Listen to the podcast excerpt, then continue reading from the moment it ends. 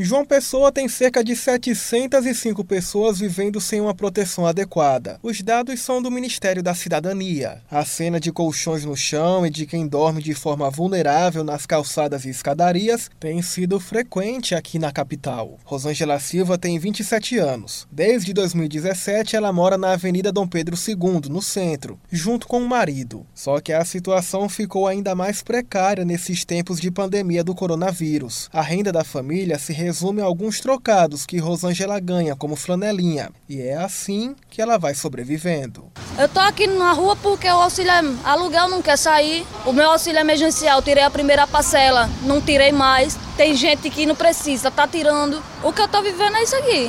Quero meus filhos perto de mim para me morar com eles, não posso. Por quê? Porque o governo não quer me ajudar. Já faz nove anos que eu sou inscrita na minha casa, minha vida. Moro na rua e não ganho meu apartamento. Tô até a data de hoje. Quando eu não tô pedindo às pessoas, eu tô olhando o carro, não tenho renda nenhuma. Na tentativa de minimizar o problema, a Quinta Vara da Fazenda Pública de João Pessoa ordenou que o município ofereça 400 vagas de acolhimento provisório. A prefeitura tem disponibilizado desde abril 50 auxílios moradia, além de duas pousadas onde atualmente 80 pessoas estão instaladas. Gente como o seu José Leandro, que há nove anos mora nas ruas e que agora vem tentando mudar essa realidade. O menino trabalha aqui cuido da pessoa assim, dá conselho para a pessoa não fazer isso e isso. Por enquanto aqui o conhecimento daqui, desse pessoal aqui, deles aqui, tudo está sendo bom para todo mundo aqui. Apesar dessa ajuda que também tenta garantir o isolamento durante a pandemia, segundo a coordenadora da Proteção Social de Alta Complexidade de João Pessoa, Edilene Brandão, muitos ainda se recusam a ir. Nem todos que a gente oferece quer sair da rua, porque a rua, de certa forma, também tem seus atrativos. Eles encontram espaços onde eles querem ficar e a gente também não pode obrigá-los a, a, sair. Nós, no município, aumentamos o número de vagas para garantir que todo mundo tivesse acesso.